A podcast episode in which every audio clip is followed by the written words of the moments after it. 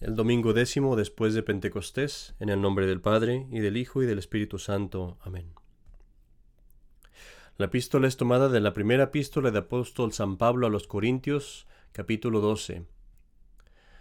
Sabéis que cuando erais gentiles, ciegamente os dejabais arrastrar hacia los ídolos mudos, por lo cual os hago saber que nadie hablando en el Espíritu de Dios puede decir anatema sea Jesús, y nadie puede decir Jesús es el Señor sino en el Espíritu Santo. Hay diversidad de dones, pero uno mismo es el Espíritu. Hay diversidad de ministerios, pero uno mismo es el Señor. Hay diversidad de operaciones, pero uno mismo es Dios, que obra todas las cosas en todos. Y a cada uno se le otorga la manifestación del Espíritu para común utilidad.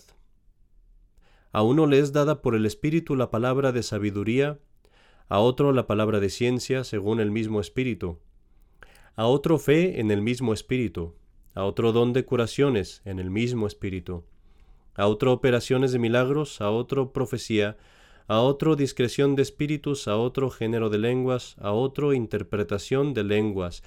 Todas estas cosas las sobra el único y mismo espíritu, que distribuye a cada uno según quiere.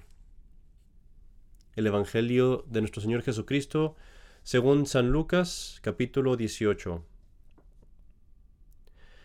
Dijo también esta parábola a algunos que confiaban mucho en sí mismos, teniéndose por justos y despreciaban a los demás.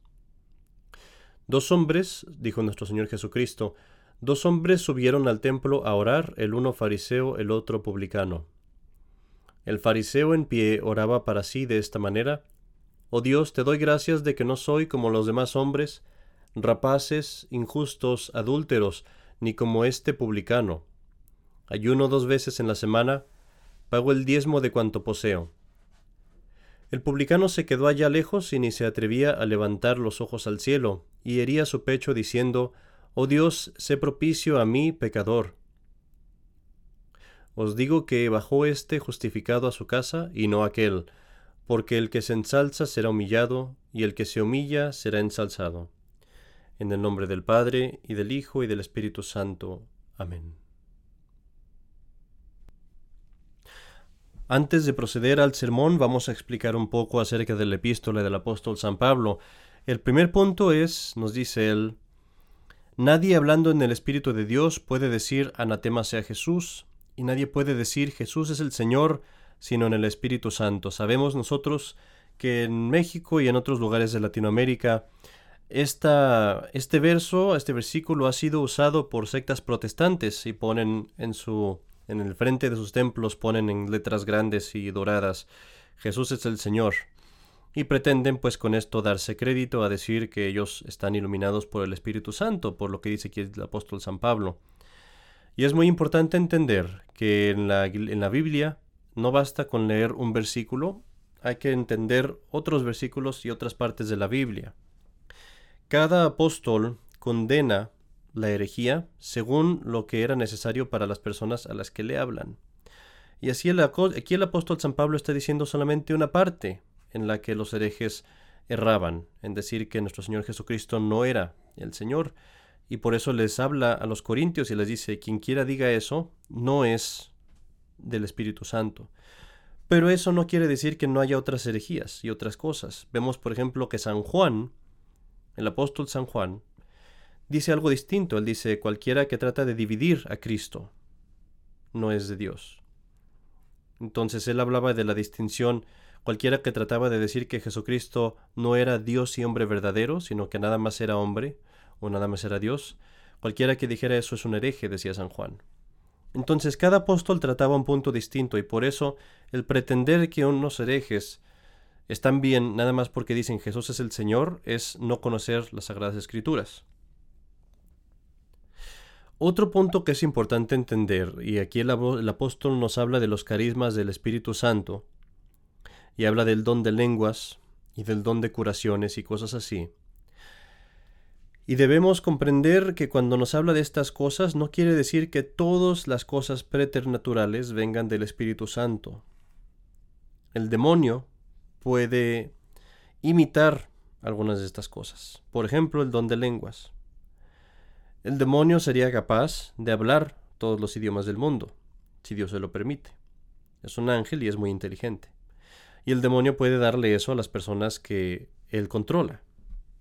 Y así cuando vemos en una secta protestante, o en una secta de herejes, que tienen cosas preternaturales, no digo sobrenaturales, sino preternaturales, es decir, que no se pueden, eh, que no son normales en la naturaleza, eso no quiere decir que sean de Dios, porque el demonio también hace las mismas cosas. No todas las cosas que Dios hace puede hacer el demonio, pero algunas de las cosas que Dios hace, algunas de las más pequeñas cosas sobrenaturales que Dios hace, el demonio las puede imitar de una forma preternatural. O sea, no es contra la naturaleza del ángel, pero es más, más allá de la naturaleza del hombre.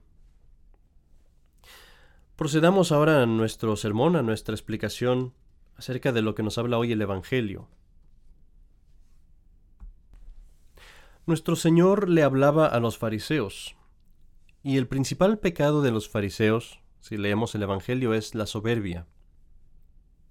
Para darnos una idea de cuál era la actitud de los evangelios, vamos a leer una cita de uno de los rabís más famosos entre los judíos. Este, este rabí escribió incluso un libro que es muy famoso entre los judíos, el libro Zohar, y el libro del, el libro del pone en este rabí estas palabras.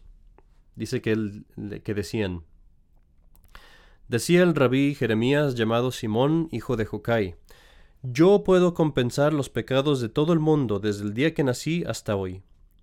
Y si mi hijo Eleazar muriera, podría librar a todos los hombres que existieran en el mundo desde que fue creado hasta hoy.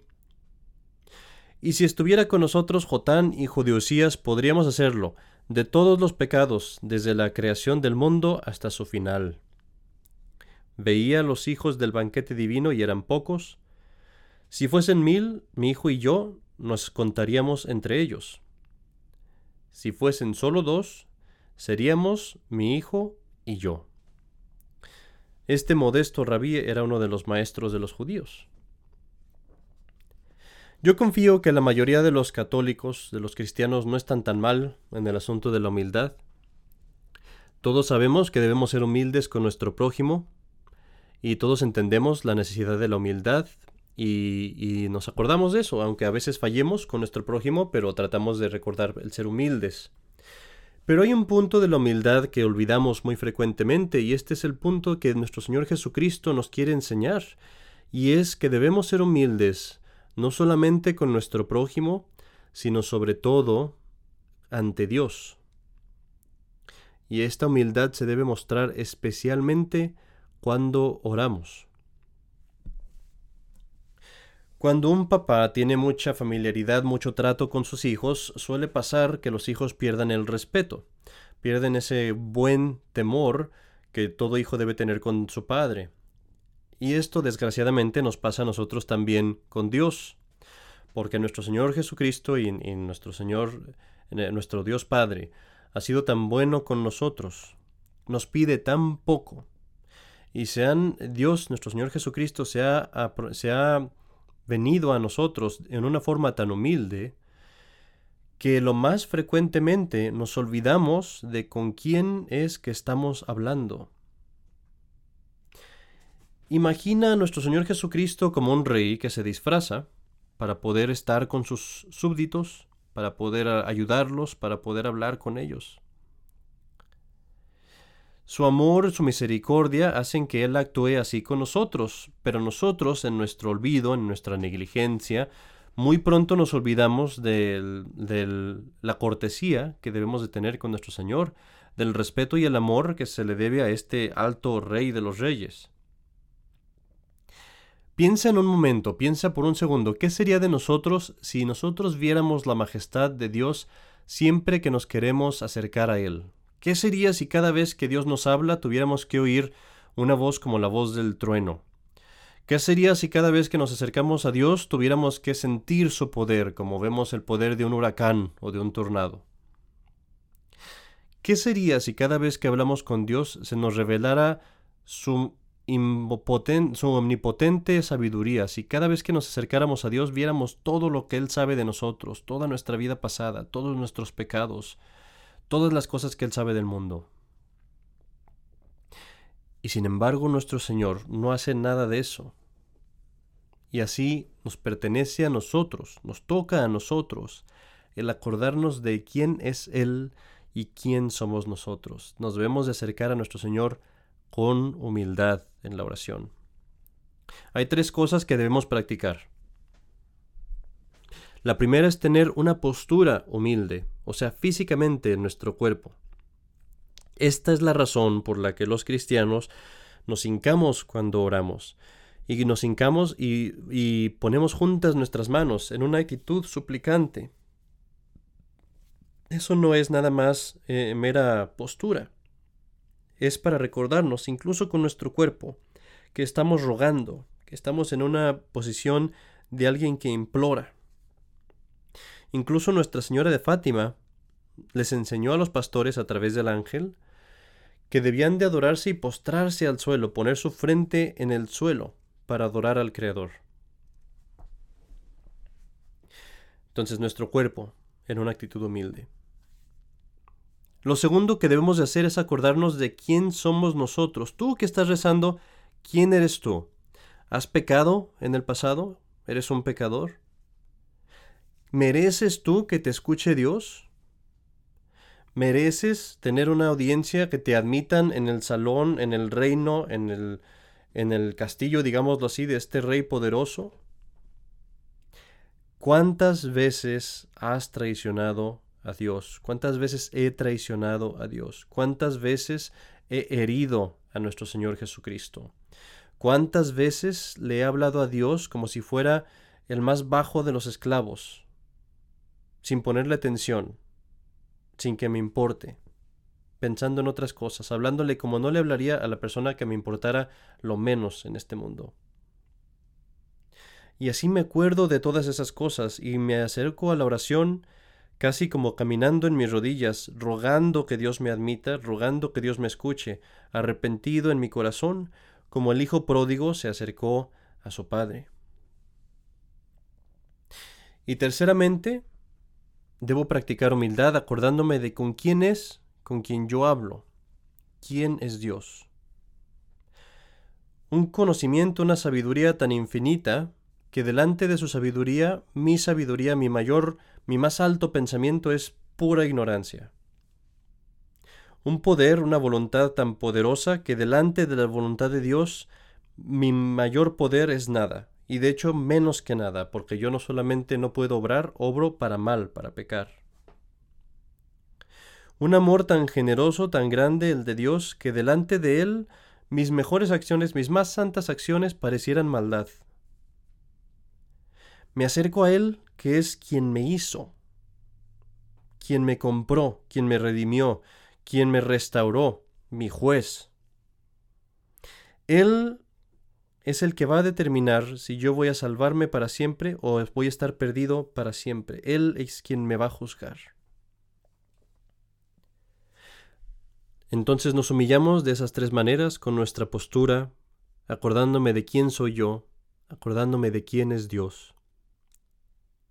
Pero una vez que nos hemos humillado de esa manera, no temamos y no dejemos que nuestro corazón se hunda, porque así como nos acercamos bajos, bajamente a nuestro Padre, Él nos va a elevar, Él nos va a tomar, nos va a abrazar, Él va a platicar y va a estar con nosotros como están dos amigos, dos amigos que se aman, que se aman grandemente. Entre más nos hayamos humillado, más nos va a tomar Él a Él, como dijo nuestro Señor Jesucristo. Qué amor nos mostró nuestro Señor y qué amor nos muestra cuando el alma se acerca a Él con humildad. Porque el alma que se acerca con humildad es a los ojos del Eterno Padre parecida a nuestro Señor Jesucristo que se humilló el alma que se acerca con humildad es a los ojos de nuestro Señor Jesucristo como la Santísima Virgen que se humilló y que fue por su humildad que mereció ser Madre de Dios. Humildad es nuestra puerta al corazón de Cristo. Sí, puede ser que seamos pecadores, pero siempre y tanto tengamos humildad en nuestras palabras, en nuestras acciones, en nuestra oración, podemos estar seguros que mientras haya humildad, algún día llegará en el que nos apartaremos de nuestros pecados y Dios nos terminará de rescatar, siempre y cuando nos humillemos y busquemos su perdón, el arrepentimiento y hagamos penitencia, penitencia a la cual nos lleva la misma humildad. Peleemos pues por tener esta virtud, luchemos por tener esta virtud. Rogámosle, roguémosle a nuestro Señor que nos concede imitarlo a Él y a su Santísima Madre en esta, en esta santa virtud. San Juan Crisóstomo dice, Sé humilde y romperás la cadena de tus pecados. En el nombre del Padre, y del Hijo, y del Espíritu Santo. Amén.